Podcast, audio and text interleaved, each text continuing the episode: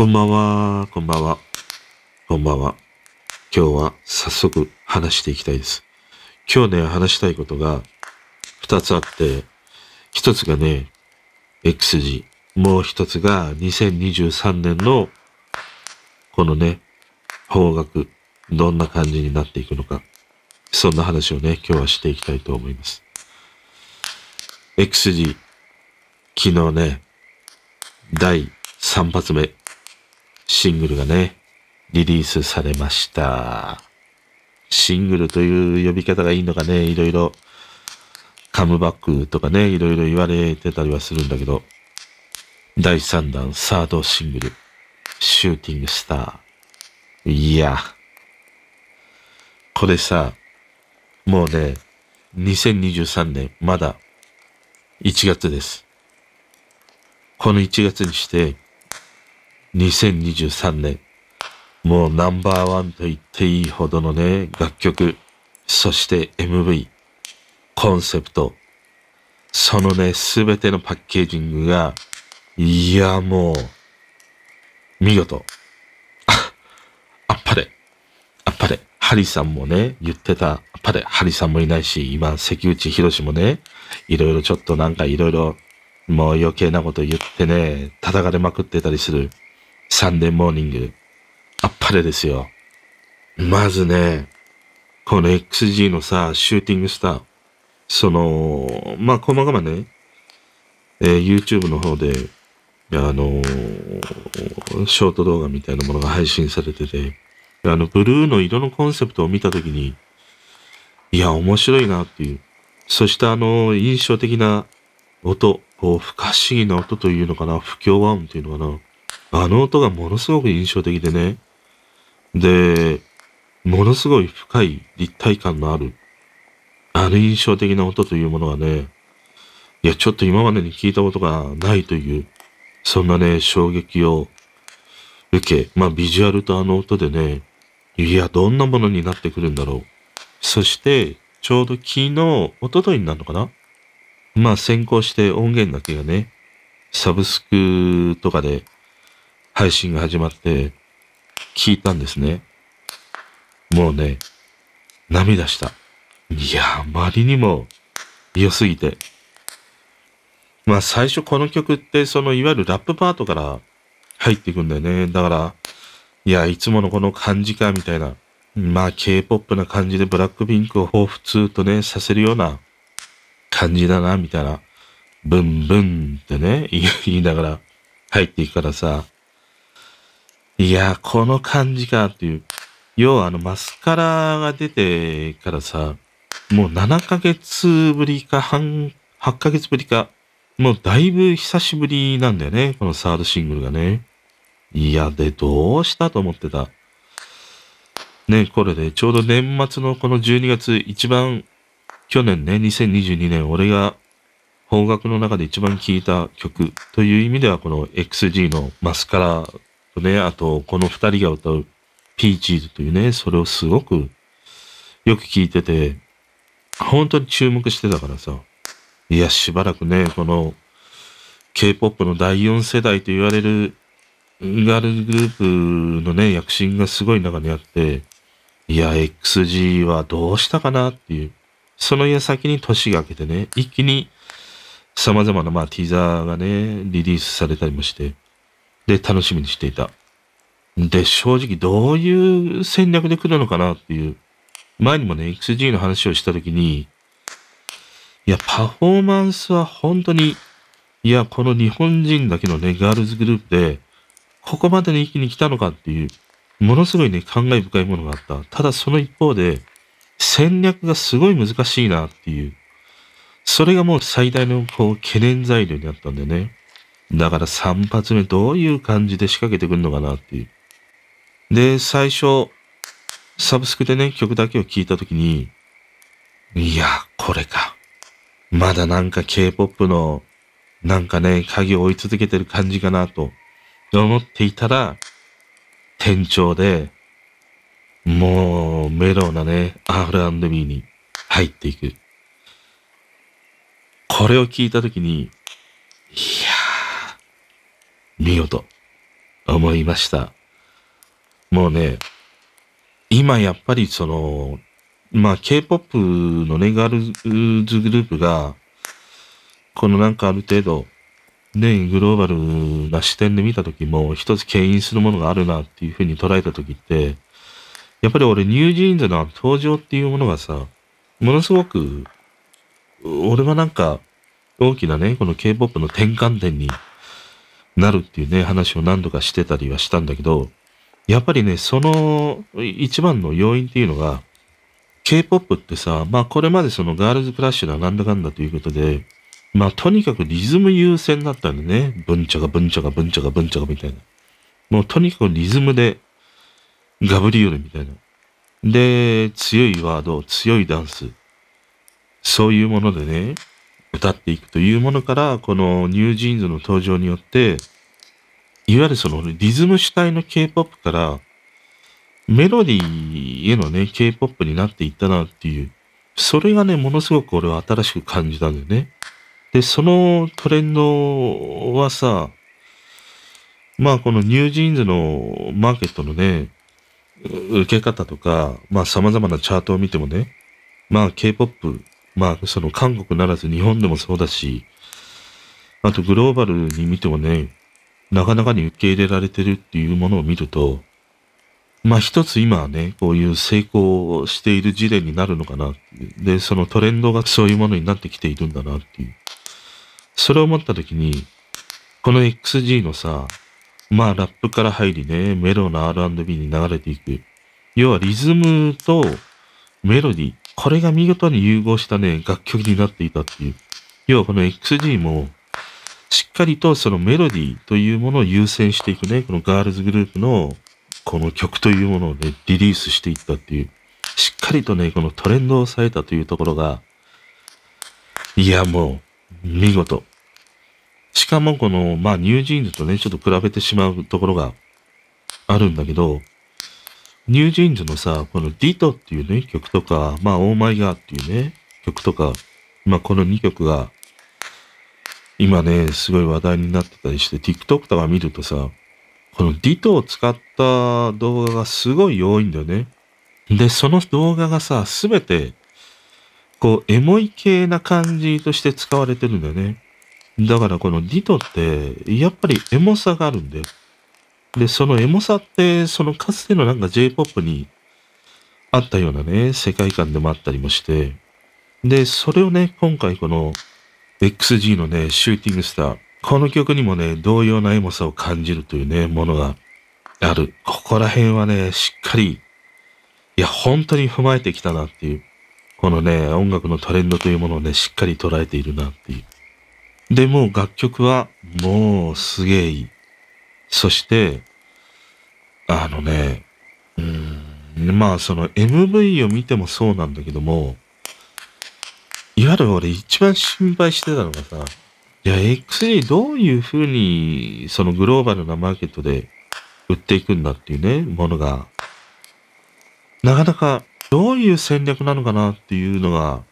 あんまりね、俺は思い浮かばなかったりしたんだよね。で、まあ K-POP のね、ラインで行くのかなっていう、そんなことを思ってたりもしたからさ、マスカラが出た時に。そしたらこの3発目。もうさ、K-POP とかそういう領域じゃないんだよね。いわゆるその、何言うんだろう。まあ、いわゆる洋洋楽というか、いわゆる Spotify でも Apple Music でもいいんだけども、まあ、例えばアメリカとかさ、あそこら辺のビルボードとかね、チャートの曲を聴いていて、自然とこう流れてくるような、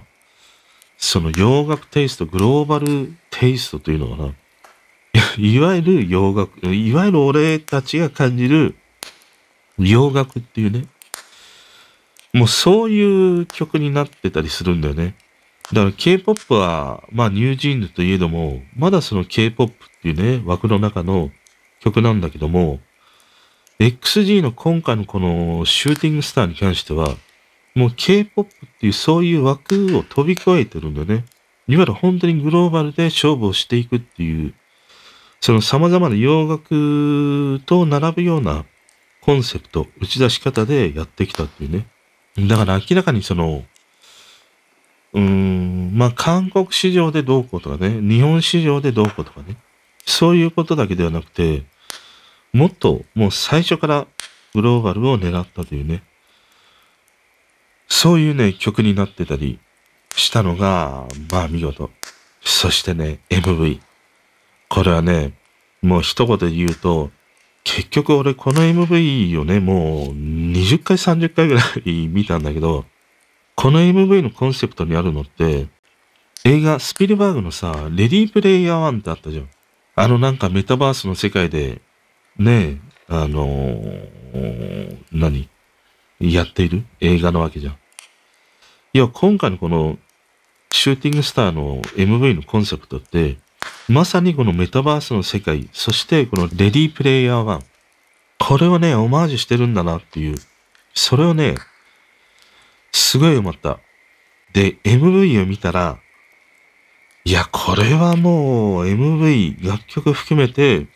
もうこの1月にして、もう2023年ナンバーワン、現時点ね。現時点とはいえ、いや、ナンバーワン楽曲だなっていうふうに思った。このね、MV、すんげえよくできてる。いや、ここまでね、その日本のガールズグループ、ガールズポップのグループで、いや、今の時代これだけお金をかけてっていうのが、素直にね、嬉しかった。で、なんかやればできるんじゃんみたいな。その、なんかね、日本のエンタメどうなんだとかさ、まあ日本の産業どうなんだ、日本人どうなんだっていうね、ふうに言われる中で、いや、これだけのクオリティのものを出せたんだっていうことに、すんげえ俺は 感動してしまった。いや、なんならね、ちょっと泣いて、泣いてしまった。泣きながら見てたもん、もう。それほどに今回のこの MV が、いや、ものすごいよくね、考えられているし、練られているし、作り込まれている。相当これは時間もかかるし、費用もかかるし、人員もかかるしね。よくぞここまでの MV を作ったっていうふうに思った。だからね、これやっぱり思うのが、その今までのね、ちょっとしばらく、いわゆるじゃあ、まあ少し前に遡るとさ、浜崎あゆみがいたり、安室奈美恵がいたりっていうね、ああいう時代って MV にすごいお金をかけて制作されてたりしたじゃん。で、あの時代の MV ってさ、そのあの当時って、その世界を見ても、まあ韓国とかね、そういうところを見ても、やっぱり日本の MV ってすげえ作り込まれてるよなっていう。感じがあったんだよね。それはお金もかけられていたし。まあそのお金をかけれるっていうことは作り込みができるし、優秀なね、スタッフも集められるっていうさ、そういうこともあったりした。で、もう一つ思うのは、要はそれだけお金をかけて、うーん、まあお金になってくるんだけども、お金をかけてしっかりと回収できるだけの、その、タレントがいたっていうことなんだよね。で、それがやっぱりね、しばらくね、ほっかりと空いてしまったというね、ものがあって。で、今回この XG が、まあこれだけのクオリティの AV を作り込んできた。っ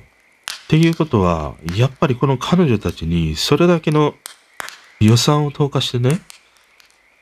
売っていくんだ。またね、それを、まあある意味その下世話な言葉で言うと、かけた分のコストだけ回収できるんだっていう、その才能とね、能力があるんだっていう、それをね、うーん、見極めることができたからこそ、あそこまでのね、予算をぶち込んで作り込んだんだなっていうことをね、すごい思った。だからしばらくその、それだけ莫大な予算をかけて、作り込める。それに見合うだけの投資と、まあ、その、入ってくるリターンっていうものがね、しっかりとできる、まあ、アーティストという存在がいなかったということでもあったんだなと思った。でね、このまあ MV になるんだけども、まあ俺はレディープレイヤー1だなっていうふうに思ったんです。その映像の色味みたいなものもそうだし、まあ青というものがね、あのコンセプトカラーになっているようで、あのちょっと近未来チックなブルーを主体としたなんか絵作りなんか見ると、レディープレイヤー1のさ、あのメタバースの世界をね、彷彿させるような絵作りだなっていう。でもう一つね、すごい重なったのが、まあ日本であのレディープレイヤー1がね、話題になったのってなんかガンダムのシーンとかさ、すごいあったりもして、話題になったでしょ？で、今回はね、いや、その、XG って、うーん、まあグローバルに出ていった時に、やっぱり、また K-POP の新しいガールズグループなのかっていうさ、認識が、まあほとんどだと思うんだよね。まあそこにはさ、やっぱりその K-POP の文化かみたいな、いうことで広まっていくようなものあるんだけども、ただね、この MV の中には、やっぱり日本のアイデンティティというものがさ、ふんだんに織り込まれているんだよ。要は XG っていうのは、日本初のガールズグループなんだっていうことを、この MV でプレゼンしてるんだよね。世界的にね。で、そのコンセプトにあるのが、やっぱり日本最大のキラーコンテンツ、キティちゃんなんだよ。いわゆるキティちゃんイコール可愛いというね、この可愛い文化なんだよね。だから今回の MV の中でも、まあキティちゃんの T シャツをね、着ている二人がいたり、セーラームーンのあの変身する演出があったりね、アニメのなんか、ベルバラがなんかあんなような感じのさ、アニメの目がキランとしたようなね、エフェクトみたいなものがあったり、あともう一つのメッセージとしてあったのは、あの渋谷の街並みみたいなところをさ、あの彼女たちが大きくね、巨大、巨大化した感じで、あの街をね、練り歩くというのかな、あそこで遊んでいるようなね、シーンがあるんだけども、あれをマージしてるのはさ、もうゴジラだよね。要はその、グローバルマーケットにゴジラのように、その乗り込んでいく、襲いかかっていくっていう、そういうものがああいう巨大化しているね、彼女たちが街を練り歩くっていうね、シーンに重ねられているようにも思ったし、またなんか、ちょっと星のカービィライクな、ね、カービィのようななんかキャラクターみたいなものがいたりね、あと鳥山明の、あの、あられちゃん、メガネをかけたね、女の子が出てきたり、また均等に乗ってるようなさ、シーンがあったり。要はその日本のアニメ文化、漫画文化、そういったその可愛い、要は相対として可愛いと言われるものをさ、随所に織り込んでいるんだよ。その可愛いというものにプラスね、重ねてきたのが、レディープレイヤー1であり、もう一つは、俺はなんか FF だなっていうふうに思った。ファイナルファンタジーね。ああいうような世界観というのかな。空気感というのかな。映像、映像みたいなものをね、見てると。だからね、すげえこの MV の中には、いわゆる日本の、ある種のエンタメのアイデンティティでもあるね。可愛いというものがさ、随所に織り込まれている。で、日本のエンタメコンテンツというものがふんだんに散りばめられているっていうのはね、XG っていうのは、いや、日本初のガールズグループなんだっていうね。それを見事にまとめているってね。これがね、もうすんげえよくぞここまで作り込んだっていうふうに、めちゃくちゃに思った。あとはね、そのトレンドを踏まえているっていう上で言うと、まあそのリズムからメロディーというね流れと、もう一つはやっぱりニュージーンズとかにも見られる Y2K っていうあのカルチャーだよね。まあ2000年代、90年代後半から2000年代初頭ぐらいの様々なファッションカルチャーとか、ああいうものをね、しっかりと反映させているっていうね。だから彼女たちのあのファッションとかも、まさに Y2K のね、代表されるような、まあギャルメイク的なものであるとかさ、ああいうちょっと派手な感じというのかな、カラフルでポップみたいな、ああいう感じっていうのはしっかりとこの Y2K っていうさ、トレンドも踏まえているっていう。要はね、今回のこのシューティングスター、楽曲含め MV 含め、しっかりとね、あの、マーケティングをして、トレンドを踏まえて、今の、本当にど真ん中。しかもそれをグローバルに向けて発信した楽曲であるっていうことはね、もう何よりも最高の出来になったっていうね。ことにね、な、なりました。なっちゃいました、本当に。これはね、相当、俺はね、俺はもう現時点で、もう2023年、ナンバーワン。ナンバーワン。だから今後この後ね、これがどういうふうに、まあ世界というかグローバルマーケットが受け入れ評価していくのかなっていうのは、まあこれからのね、その、チャートみたいなものとか、そういうものに現れてくるとは思うんだけども、まずはね、ここまで練りに練ってね、作り込めた予算をかけられた、そのすべてがね、今のこの、日本のこのガールズポップエンタメにおいてね、できることをすべてね、ぶち込んで作り込んだっていうね、これが世界にどう評価されていくのは、それがね、すんごい楽しみ。で、これがまあ仮に、グローバルマーケットがね、まあなんか、受け入れられないとかね、受け入れられないというか、まあそれほど評価されないとか、まあそういうことであったとしても、ここまでのものを作り込んだということはね、俺はね、いや、よくぞやってくれたっていうふうに思う。まあこれ、まあその、ね、結果は出るっていうふうには思ってるんだけど、まあ結果が良くも悪くも、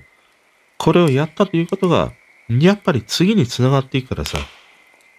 これだけのものをね、今こうして作れたっていうことはね、いや、本当にね、よくやったっていうふうにね、すんごい、すんごい思った。またよくやったってお前上から目線かっていうね、ことがあるんだけど、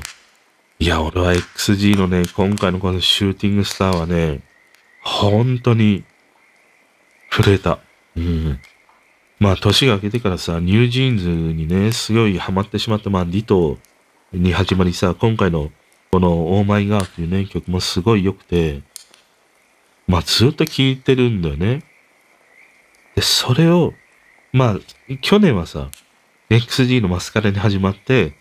XG にずっぽりハマっていたところに NewJeans が出てきて、ぐっとね、 NewJeans の方に飲み込まれていったんだけど、今回は逆転現象だね。 NewJeans にずっぽりハマっていた中で、XG の今回の曲が出て、一気にね、飲み込まれました。いやー、今回のこれはすごい。これはね、ぜひ、見てほしいし、聴いてほしい。いや、日本のガールズポップというものが、ここまでの曲を歌うんだっていうね、その驚き。そして、あの MV の作り込み、日本のガールズポップというものがグローバルマーケットで勝負していくときには、今考えうるね、様々な日本のこのエンタメの材料というものを入れに入れ作ったね、ものがね、一つあそこに集約されているからね、いや、これがどういう風にね、なっていくのか、受け入れられるのか、どうなっていくのかっていうのはね、すんごい楽しみ。うーん、まあ、とにかく、いいね。すごいね。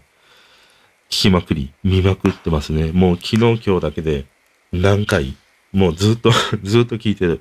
5、60回ぐらいは聞いてるね。朝起きて、トイレして、歯磨いて、風呂入って何してってね、もうずっと聞いてたりするぐらいね、ハマりました。そしてね、ここからが2023年のこの方角はどんな風になっていくのかっていうね、それを話したいなと思って、あのー、まあ、俺の場合は別にプロでもないから、本当にね、そのお茶の間目線でね、見たときに、どんな風にこの日本の方角というものがさ、聞かれ楽しまれていくのかなっていうね、それをちょっと考えてみたんですね。だからまあ、あくまでもそのお茶の間まで届く音楽というものがどうかっていうね、その、本当に最初出てきたような、例えば、 Spotify でやっているようなさ、 Early Noise 系のさ、ああいうその、ね、発表みたいなものがあるんだけど、あれって本当に、まあこれから流行るであろうっていう、本当に先の先だからさ、なかなかお茶の間までっていう時にはやっぱり2年3年っていうね、時間がかかるというさ、ものがあるんだけども、俺が話したいのは本当にそのお茶の間、じいちゃんばあちゃん、父ちゃん母ちゃん、姉ちゃんじいちゃんばあちゃん、父ちゃん母ちゃんみたいなね。なんか、わけわかんない。いや、新橋歩いてるお父ちゃんもそうだし、まあ新宿でね、なんかわけのわかんないパパ活してる女の子とお父ちゃんたちもそうかもしんないし、なんかイオンでさ、すげえなんかタイムセールに合わせてね、買い物している、あの、おばちゃんたちかもしんないし、近所のね、うちのおばちゃん、そういうおじちゃんおばちゃんたちにも、いや、なんかこの曲聞いたことがあるわとかね、知ってるわとか、私好きとかね、そういう風なものになるまでのところ、それがどういうものかっていうね、その視点でね、話をしていきたいと思います。大きくは6個ぐらいかな。まずね、一つ目が、あのね、大人、大人たちは、金をね、用意しとけっていうね、ことです。これ何かっていうと、今年はね、もうすでに始まってたりはするんだけども、例えば、タッツァンもそうなんだけども、RCA 時代のね、レコードを再販するんだよね。で、俺も最近知ったんだけど、 aiko、aiko の今までのアルバムをレコード音源化するんだよね。要はさ、ここら辺のその、大御所系と言われる人たちが、今年は様々なフィジカルのリリースをしていくっていうね、それがものすごい出てくるだろうなっていう。まあ中島みゆきもね、今年まあオリジナルのね、アルバムを出すっていうふうにも発表してるしさ、いわゆるその、まあサブスクで公開していない人たち、まあアイクは知ってるとはいえね、中島みゆきとか、たっつぁんとか、まあそういう大御所の人たちがフィジカルで、まあ何周年記念とかね、なんとか記念とか、そういうような名目で、とにかくこのフィジカル系のものをね、数多く出していくんだろうなっていうことはね、ものすごくありますね。だからいろんな人たちがこれ出してくんじゃないかな。オフコースとかさ、まあ吉田拓郎とかもね、歌手活動っていうのあるんだけども、改めてレコード会社としてはそのフィジカル音源化してみたいな流れとか、いわゆるああいう大御所系の人たちが次々にね、出していくんじゃないかっていうことを考えると、その世代を聞いてきた大人の人たちっていうのはね、ちょっとお金を用意しておかないと、買えまへんでっていうね、ことに陥るだろうなっていうふうに思いました。でね、この流れでね、もう一つ面白いなと思うのは、俺ね、驚いたのがやっぱり中島みゆきのさ、シングル曲だけとはいえね、サブスクで公開したということがね、驚きだったんだよね。で、この中島みゆきのサブスク公開っていうのは、もうとにもかくにも、今年ね、出す、まあ、アルバム。これのプロモーションのために中島みゆきは俺はサブスクでシングル曲だけは公開したんだなっていうふうにね、思うと、ちょっと夢を見てしまうのは、山下達郎、シングル曲だけサブスク公開してくんないかなみたいな。要は RCA 時代のね、フィジカルをリリースしていくのであれば、まあそのプロモーションと合わせて、中島みゆき同様にシングル曲だけサブスク公開してくれたらな、みたいなね。そんな夢を見てしまうんだよね。要はね、このサブスクで公開していない大御所系の人とか、そういう人たちっていうのは、要はサブスクをその曲が聴けるという使われ方で公開するということではなくて、要は何かそのプロモーションをするタイミングでサブスクを公開していくっていうね、そういう流れでね、使われるようになってきたりもするので、俺はね、ちょっとたっつぁん、やってくんないかなって、夢見てしまったりしますね。で、このね、まあ、収益化をするというね、ことなんだけど、今の世代のミュージシャンと、やっぱり、前のね、世代のミュージシャンの収益化って、ものすごく、その流れが違うなっていうのは面白いなと思って、今の世代の人たちは、やっぱりサブスクや YouTube で再生してもらって、そこからライブであるとかね、まあそのサブスクとか YouTube の再生回数で収益を上げていくっていう。もう完全にその再生数で収益を上げていくっていうね、割とそういうようなものにある。で、一方、昔のね、世代の人たちっていうのは、サブスクとか、まあ YouTube っていうのは、あくまでも宣伝ツール、CM として捉えて、やっぱりフィジカルであり、ライブ、そこで収益を上げていくっていうね。このね、世代ごとに収益のね、その捉え方が違うというのがね、いや、今の時代にあってね、面白いなと思ったりしたね。だからこのサブスクの捉え方っていうのがね、違うということ。ただね、俺サブスクはやっぱり今年、ダゾーの値上げがあったように、ああ、俺はサブスクアップルにしろ、Spotify にしろ、アマゾンにしろ、サブスク値上げしてくるんじゃないかなっていうふうに思うね。まあ様々なね、消費財みたいなものも、今のこの値上げのトレンドの中でさ、いや、みんなで上げれば怖くないじゃないけども、次々に値上げがなされてるでしょ？そういう意味では日本のこのサブスクって世界的に見るとさ、破格的に安いんだよね。その意味ではこういう世間の値上げのトレンドに倣ってね、サブスク、この音楽系のサブスクというものも値上げしていくんじゃないかなっていうふうにね、思ってたりしますね。まあ一つ目はね、大人たち、金を用意しておけっていうね、ことです。二つ目。二つ目はね、いつまでも可愛い、かっこいい。それだけで音楽を楽しんでる場合じゃねえぞっていうね、ことです。まあこれはね、何を言ってるかというと、もうビジュアルに左右されないで、歌唱だけ、歌だけで勝負できるというね、世界線が、より今年広がりを見せるだろうなっていうことですね。まあ去年は本当にアドの大活躍というものがあって、世界進出というね、今年になるわけだよ、彼女は。で、最近だとこの間のカンジャムでも話題になっていた VTuber の森カピオレとかね、あとかつてのさ、キズナイとか、まあ、あの、初音ミクとかね、そこら辺にも入ってくるとは思うんだけども、あと、ザ・ファーストテイクでね、すごい再生数を今叩き出しているっていう星町水星のね、あの VTuber の彼女。いや、ここら辺のその顔出しをしないミュージシャン、アーティスト、また VTuber っていうものが、いや、すげえ出てくるんだろうなっていう。で、この VTuber とかね、顔出しをしていないで歌っている人たちって、いや、歌が上手い子って、本当にいっぱいいるんだよね。もう、うぞうむぞうにいるって言っても過言ではない。ただ、そういう人たちってなかなか、その、出る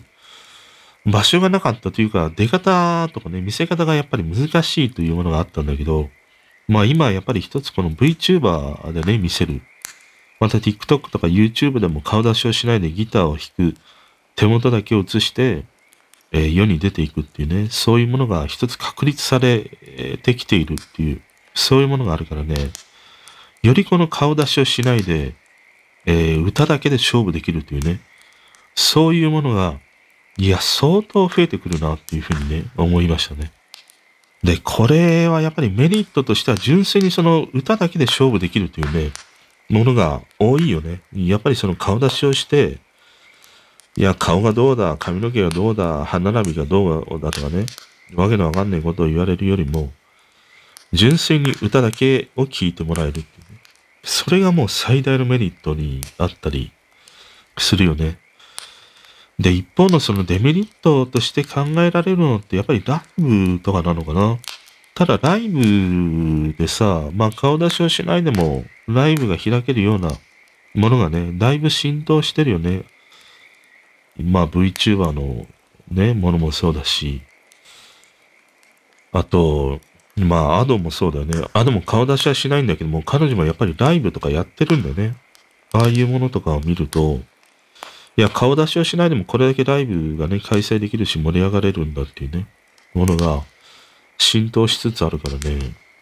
いや、俺は今年はよりこの顔出しをしない人たちの活躍というものがね、驚くほどに増えていくんじゃないかなっていう。俺は去年はさ、割とその、初音ミクのようなね、ああいうボカロ系がすごい出てくるかなっていうふうに思ってたんだけど、ボカロではなくてやっぱり、生声というか生歌で歌う、こういう VTuber 系の活躍というものがね、あやっぱりお茶の間っていうふうに考えたときには、なかなかあの初音ミクのね、ボカロ系の声というものに拒絶反応を示す人が多いんだけど、やっぱり人の声、アドがね、それを牽引してくれたっていうものあるんだけど、ああいう人の声というのものは、まあ姿形が見えないとはいえね、受け入れるような土壌がね、アドによってね、整備されたんじゃないかなっていうふうにね、思うと、いや、このね、疑い勝負、ビジュアル出さない VTuber、そういう人たちがね、いや、相当出てくるなっていう、それをね、思いましたね。そしてね、三つ目。これはね、まあ、ここしばらくのそのヒット曲の起点であるのが、TikTok っていうふうに言われてるんだけども、やっぱり俺は今年もこの TikTok 強いかなっていうふうに思うんだよね。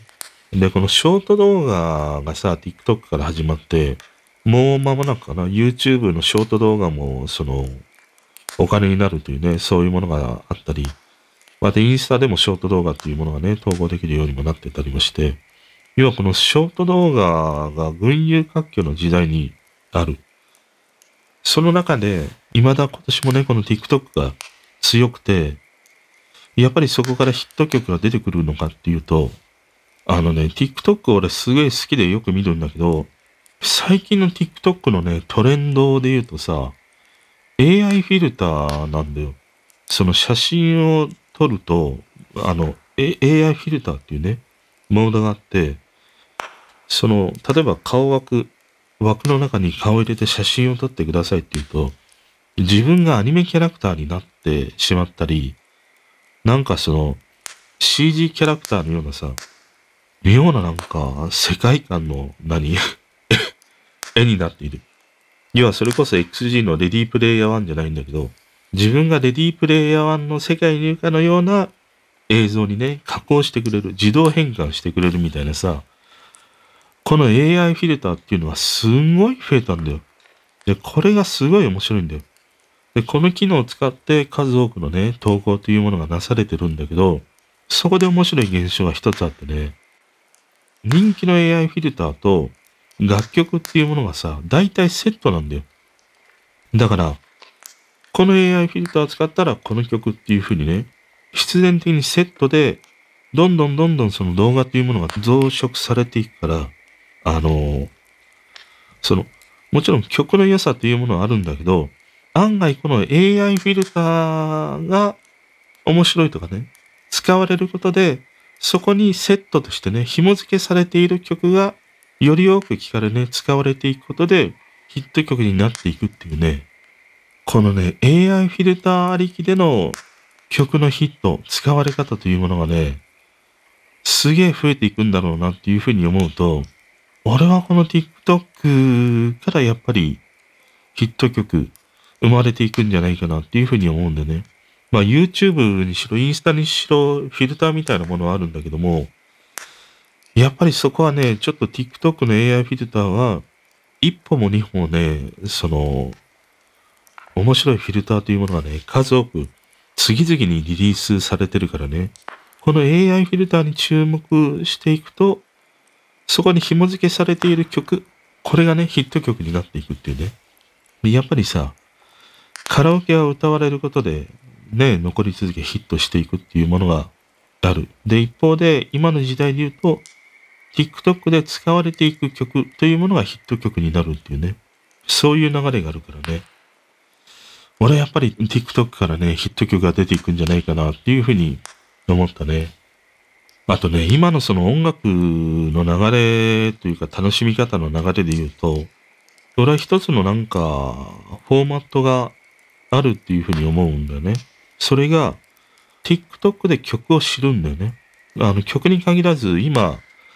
若い世代の人たち、まあ俺もそうの部類に入るかもしれないんだけど、案外 TikTok から新たな情報を知るっていうことがすごい増えてきたんだよ。だからね、TikTok が情報の起点にあるっていうようなね、ことがあって、要は TikTok で曲を知る。で、あ、この曲いいなっていうふうに思うと、今度は YouTube で深掘りして聴いていくんだよ。MV を見て、いや、この MV もいいわ、曲もいいわっていう風に MV で、より深くその曲を聴いていく。そして今度はサブスクで外に出かけた時、学校に行く時、会社に行く時、そういう時にサブスクでリピートして聴いていくっていう。要はこの TikTok が起点にあって YouTube で深掘りしてサブスクでリピートするっていうね。この一連のね、フォーマットがあるなっていうふうに思うと、やっぱりね、新たな曲をリリースして、プロモーションしていくっていう意味においては、もう圧倒的にね、TikTok をやっていないと、知られることもないし、聞かれることもないっていうことにね、なりかねない。そういう意味では、プロモーションする意味ではね、絶対にもうこの TikTok というものはね、俺は外せないなっていうふうに思った。まあ TikTok に限らず YouTube のショートでもいいし、インスタのショートでもいいんだけど、要はこのショート動画っていうものに上げていかないと、曲を知ってもらえない、情報を知ってもらえないっていうね、そういう流れになるからね、まあ何か新しい情報を知りたいとか、まあ今のそのトレンドみたいなもの、流行りみたいなものを知りたいっていう時は、このね、ショート動画を見る。これがね、一番早い情報ソースにね、なってたりしますね。三つ目はね、やっぱり今年も TikTok からのヒット曲というものが確実に生まれてくるっていうね。そんな話ですね。で、四つ目はね、まあ、さっきの XG にもつながるんだけど、あのまたそれかっていうね、ことなんだけど、 NewJeans なんだよ。 NewJeans が、俺は J-POP が世界で受け入れられるかどうかの割と物差しになるんじゃないかなっていうふうに思うんだよ。やっぱり今回の NewJeans の Ditto にしろ、オーマイガーにしろ、やっぱりちょっと俺はその J-POP の懐かしさみたいな、なんか J-POP 回帰みたいなものを感じるんだよね。それはそのメロディーを優先しているというね、曲作りもあるし、まあそのああいうそのガールズポップのようなね、それこそ Y2K のあの時代のコンセプトというものもあるし、やっぱり日本人も持っているその物悲しさ、悲しさみたいな、エモさみたいなものがね、曲の随所に溢れているっていう。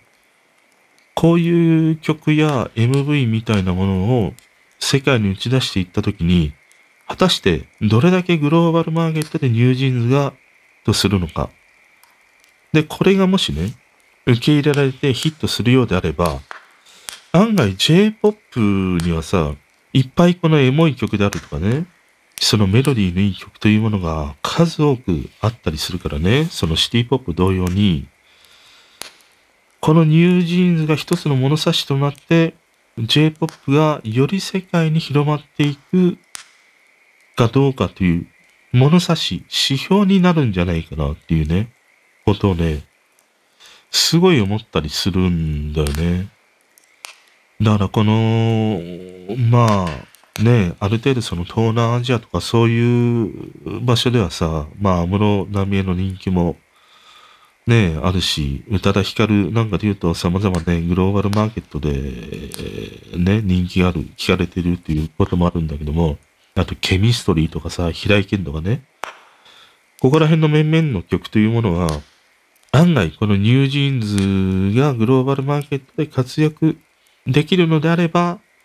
ここら辺の面々の曲というものがね、十分勝負できる、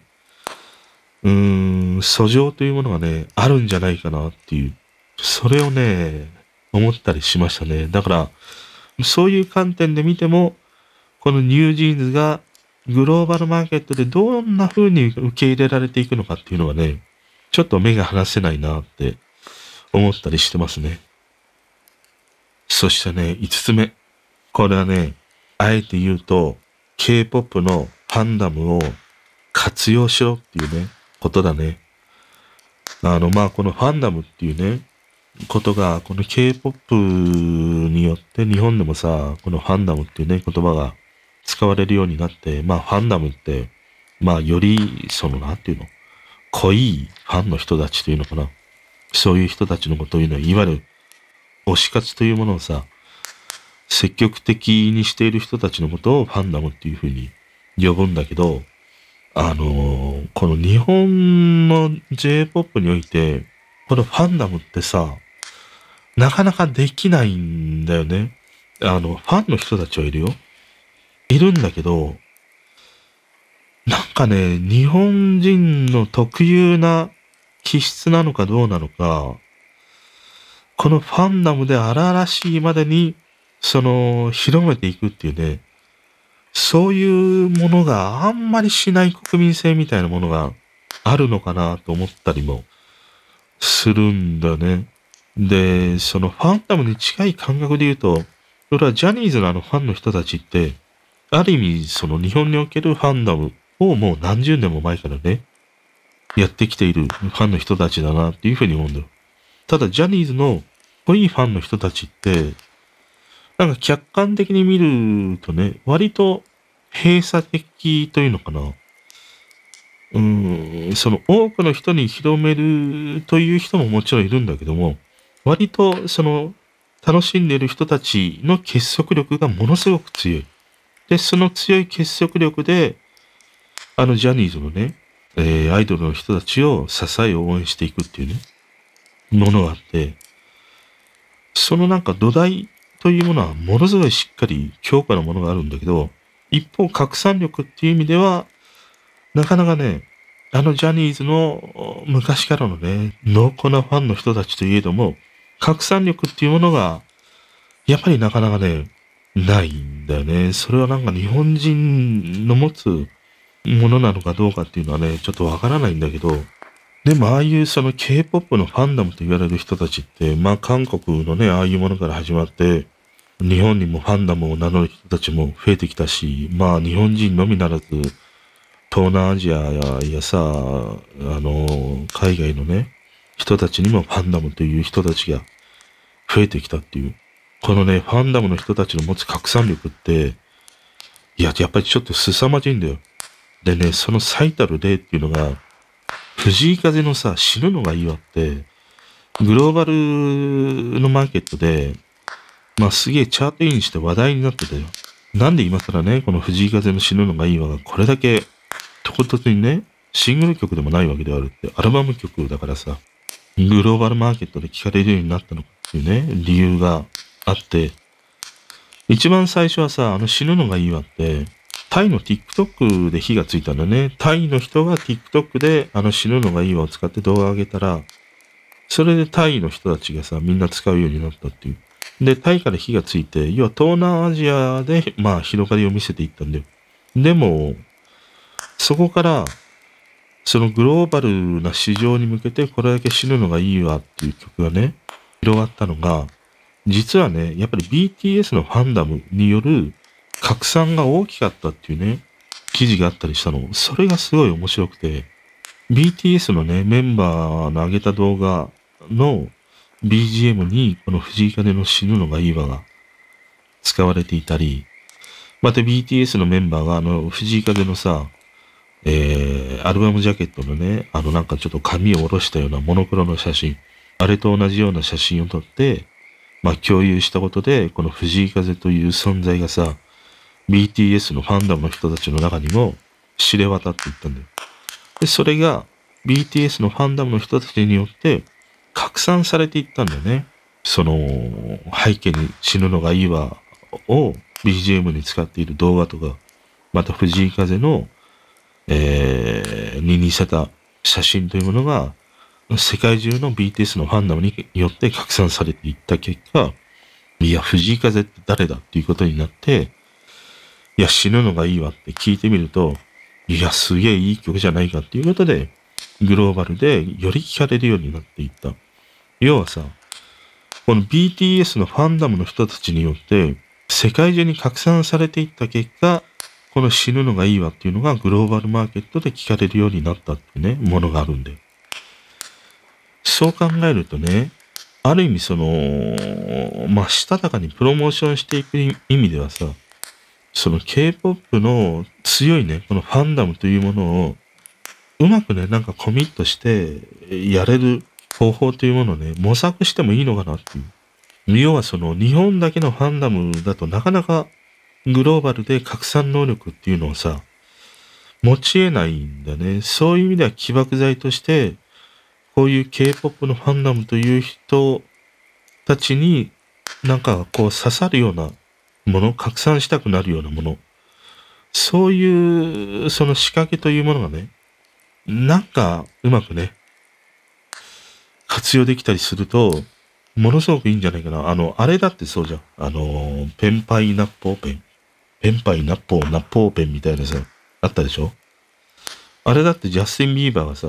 まあなんか、インスタかなんかで、ね、あれを取り上げて、あれで一気に世界的にっていう風になったようにさ、今のね、この拡散力っていうのは、メディアがどうこうしたところでさ、やっぱりなかなか限界があるんだよね。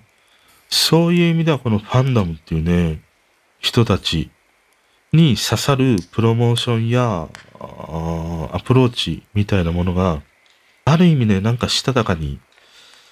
やってもいいんじゃないかなっていうふうに思うのと、うん、もう一つ思うのは、やっぱりね、日本でもこういうファンダムと言われる濃厚なファンっていうものをさ、うん、作り上げていくっていうのかな。そういう人たちをどれだけ自分のファンとしてね、うん、抱えているかっていうものが、ものすごく大事になってくるっていうことがあって、やっぱりね、そのためにはさ、俺やっぱりその K-POP を見てて思うのが、ものすごいこのファンの人たちがさ、様々な動画、特に動画、まあ YouTube にしろ、インスタにしろ、TikTok にしろ、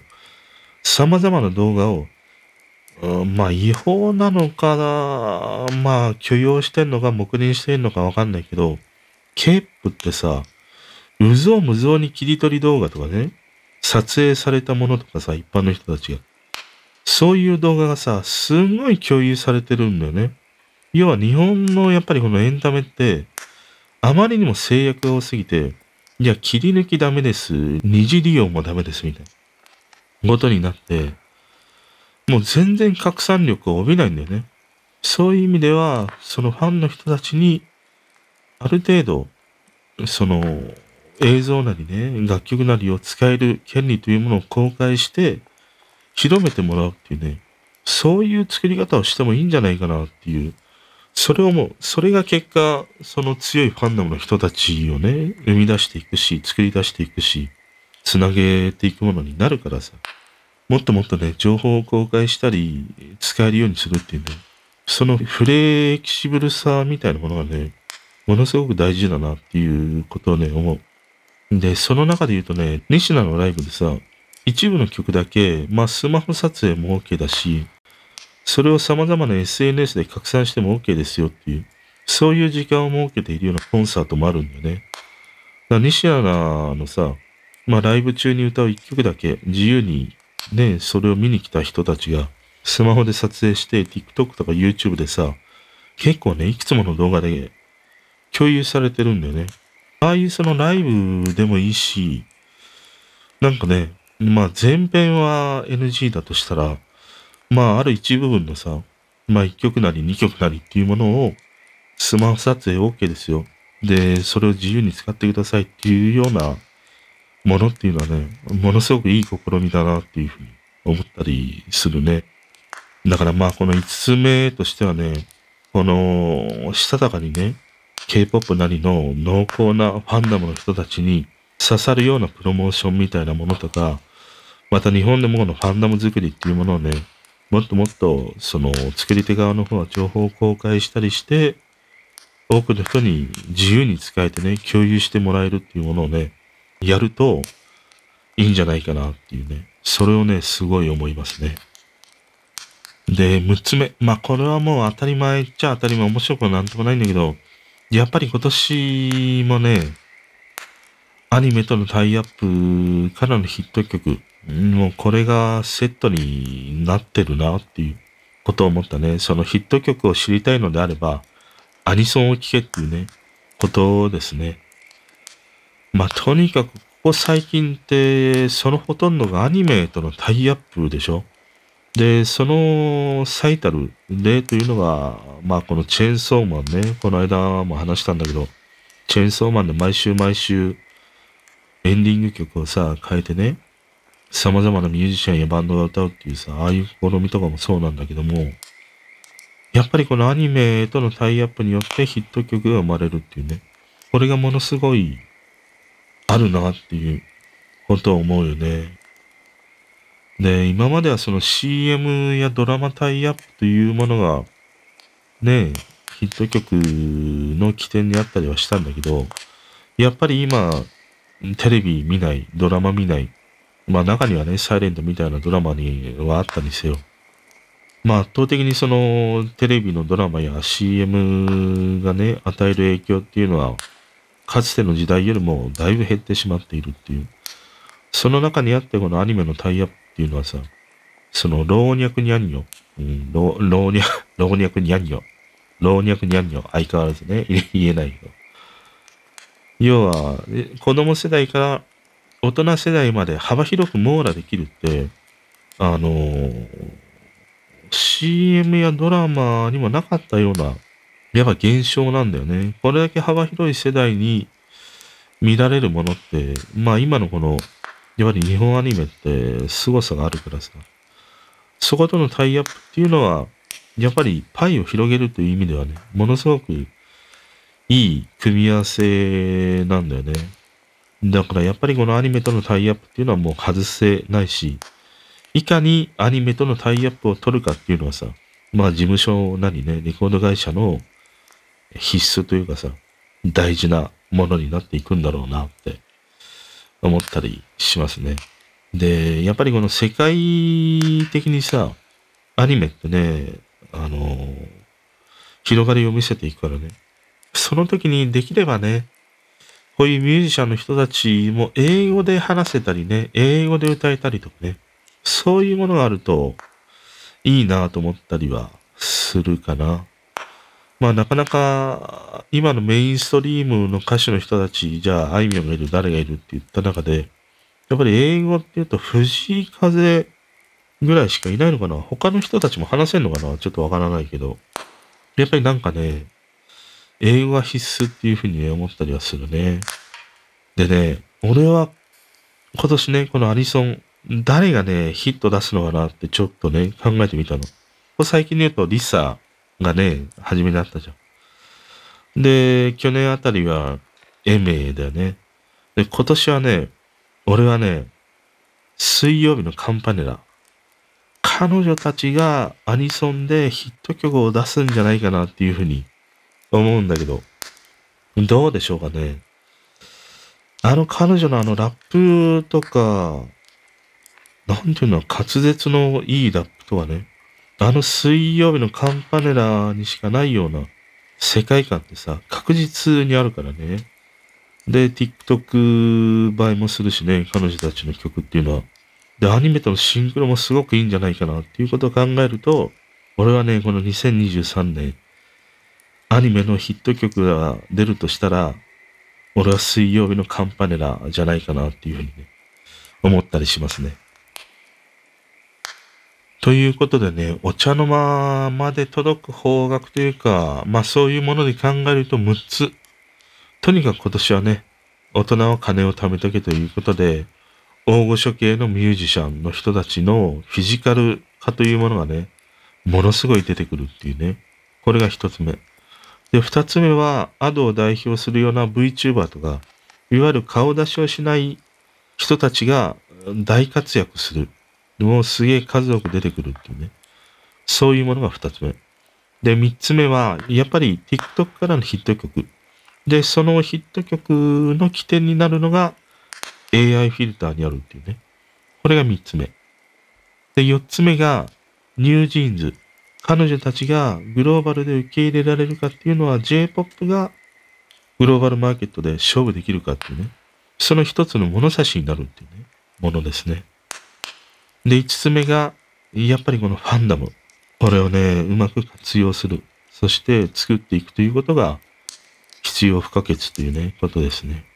で、六つ目が、アニメとのタイアップというものはね、やっぱり今年も強いという話でした。あとは、まあ、その音楽的なもので言うと、まあいろんな才能が出てきたり、たりはするんだけど、2023年、すごい躍進していくだろうなっていうふうに思うのは、青っていうね、あの、女の子、まだ十、十何歳？15、6歳ぐらいなのかな？女の子がいるの、シンガーソングライターの女の子。ちょっと宇多田ヒカルを彷彿させるようなね、彼女とか、あと、 chilldspot って彼らも、俺2、3年前かな、 Spotify かなんかの Early Noise かなんかで彼らを知って、いや、いいなと思って。で、最近もこの関ジャムでもね、取り上げられてたりもして、彼らが俺最初聞いた時って14、5歳ぐらいだった。確か中学生ぐらいだったりしたんだけど、ものすごくね、なんて言うんだろう。あのー、色が固定していないんだよね。いろんなジャンルの曲をやるっていう、その、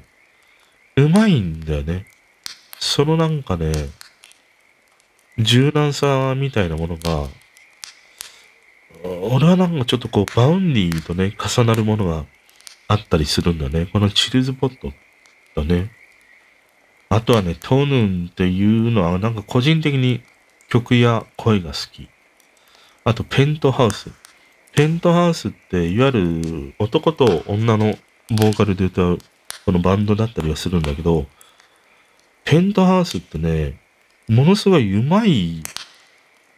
うん、集め方というのかな。要はその、バンドであるからさ、ある意味その、ヒゲダン的な要素もあるし、例えば、オーサムシティクラブのような男性女性ボーカルみたいなものもあるし、あとあの、トリプル A みたいなさ、ああいう感じもあるし、要はその今までの活躍していたそのコンセプトみたいなものをギュッと集めてね、一つにパッケージングしましたっていうのがペントハウスな感じがあって、まあ楽曲ももちろんいいんだけども、このなんか合わせ技感みたいなものがね、うーん、なんかいいなっていうふうに思ってたりしますね。あとね、2022年でね、衝撃的だったっていうので、すっかり忘れてたんだけど、黒いっていうさ、バンドがいるんだよ。この黒いっていうね、このバンドはすごくいいね。すんごい好き。あの、見た目はね、なんかコミックバンド的な感じがするんだよ。あの、容姿だけみたいなものを見るとね。ちょっとおちゃらけ感があるんだけど、でもね、音楽は本物で、ファンクがベースにあるんだよ。で、ファンクが好きだから、ファンク好きな人はね、この黒い、すごいハマるんじゃないかなっていうふうに思う。黒いはね、すごいいいよ。このなんか、1、2、3、4、5、5組かな ?2023 年。なんかすごい注目したいなと思ってたりするのは。あとはまあ今絶対的にね、あの AKB の神7じゃないんだけど、もう神エイトと言われるようなね、面々が、まあ相変わらず今年も牽引していくんだろうね。あいみょん、米津玄師、ヒゲダン、 King Gnu、藤井風、 Vaundy、YOASOBI、優里。このあたりはね、まあ今年もこの邦楽界を引っ張っていくんだろうね。まあ Ado もいるけど、 Ado はシンガーソングライターじゃないでしょ？曲は多分作ってないと思うんだけど。まあただ Ado はね、海外での活躍がどうなっていくのかっていうのが楽しみだね。あとは、まあ昔、昔からというか、まあ大御所系で言うと、星野源とかサザンとか、バックナンバーとかね、元気だし、ミスチルも映画をやるでしょ、今年。あ、そう。だからこの音楽人、音楽人っていうか、音楽に関係する映画というものが、このミスチルの映画が成功するとさ、多分ね、いろいろと出てくるんじゃないかなっていうふうに思う。サザンだったり、例えばスピッツでもいいし、A ちゃんでもいいし、なんかこのミスチルの映画のヒットによって、まああの、あれと一緒だよ。クイーンのボヘミアン・ラプソディがヒットしてね、様々な音楽映画がね、できたように、まあ日本でもこのミスチルの映画が成功したりしたら、様々なミュージシャンやバンドの人たちのね、音楽映画みたいなものが増えてくるんだろうなっていうふうに思うな。あとアイドルで言うと、女性アイドルはなんかあんまりピンとくるものはいないんだけど、男性アイドルで言うと、まあやっぱりスノーマンとこのなにわ男子、この二組がものすごい強いんじゃないかなっていうふうに思うな。うん、ある意味ジャニーズのアイドルでは、なんかこの二強みたいな流れになって牽引していくんじゃないかなっていうふうに思う。そう考えると、まあジャニーズいろいろ言われてたりはするんだけども、まあなんか安泰な感じはしてしまうね。あとまあ思いつくままに話すとね、ちょうどあの、カンジャムで2022年に、えーと、プロデューサーの人とかさ、ああいう人たちがよく聞いた石渡淳二とかさ、いつもの人たちが出ててベスト10をやってて、まあその中で石渡が言ってたのが面白いなと思って。とにかくね、今の音楽というものは、生活感がなくおしゃれ、そのインスタ的音楽、でキーワード重視の瞬発力で TikTok 的音楽。で、自分の考えや自分の言葉を発信する。そのツイッター的音楽っていう。こういうものがあるなっていうね、話をしてたんだね。で、確かにこのおしゃれな音っていうのはさ、まあ今のこのトレンドのど真ん中にあったりするからね、あの、いいなっていうふうに思う一方で、あの、おしゃれな音ってなんか消費されていく感じがものすごくあってね、その時代に残っていかないっていうのかな。そういう感じがね、俺はちょっとするんだよね。その、おしゃれっていうのはイコール、うーん、浮遊している感じっていうのが漂っている感じの楽曲だからさ、あんまりその、ポップスみたいにね、耳に残る。日本の未来はウォウウォウウォウウォウみたいなさ、ああいうね、インパクトに残る楽曲ではないからさ、案外その消費されてしまうっていうね、ものがあるなって思ったりはするんだよね。ただまあ今このおしゃれな音っていうのは、この日本の音楽においてはやっぱりトレンドの一つにあるからさ、まあかなり近似値の音楽というものがものすごい多いよね。うん、だから男性のこのシンガーソングライターなんかで言うと、歌声だけ弾いてるとさ、いや、結構みんな同じような声だなとかさ、まあ曲も、いや、なんかどっかで聞いたことがあるなっていう。まあそれはヒットしているから、それとね、似た曲が、とかね、そういうものが出てくるのは、あのー、仕方のないことではあるんだけど、なんかどの曲も、あ、聴いてておしゃれでいいなっていうふうに思う一方で、あんまり俺の中にはね、残らないっていう。ものがね、多いなって思ったりしたな。あとはまあ、2022年で言うとセカオワのハビット、あれみたいな、まあダンサブルでキャッチーでっていう、あの流れはやっぱり今年もね、模索されていくんだろうなっていうことを思うよね。まあこのキャッチーなフレーズやキャッチーなメロディーって、まあ昔の CM もね、そういうものがいっぱいあったりしたからね。まあこの感じは変わらないなっていうふうには思うんだけど、やっぱり今は、そのかつての時代と一番違うのが、やっぱり使われるっていうことなんだよね。TikTok で使われる、YouTube のショートで使われるとかね。インスタで使われるとかさ。やっぱりこの使いたくなる曲というものがさ、ものすごく大事になっていく要素にあるなって思ったりしますね。あとはまあ歌詞についてはやっぱり内省的なものが増えていくというか、まあ多いのは仕方がないなっていうふうには思うかな。なかなか、まあこの時代背景みたいなものを考えても、やっぱり、なんて言うんだろう。未来が明るくない感じがあるというか、まあ、それは世代によって違うのかな。違うかもしんないんだけど、なかなかね、なんか重苦しいでしょ？時代が重苦しいというものがあったりして。まあそうすると、やっぱりこう内省的なものに、ね、なっていくっていう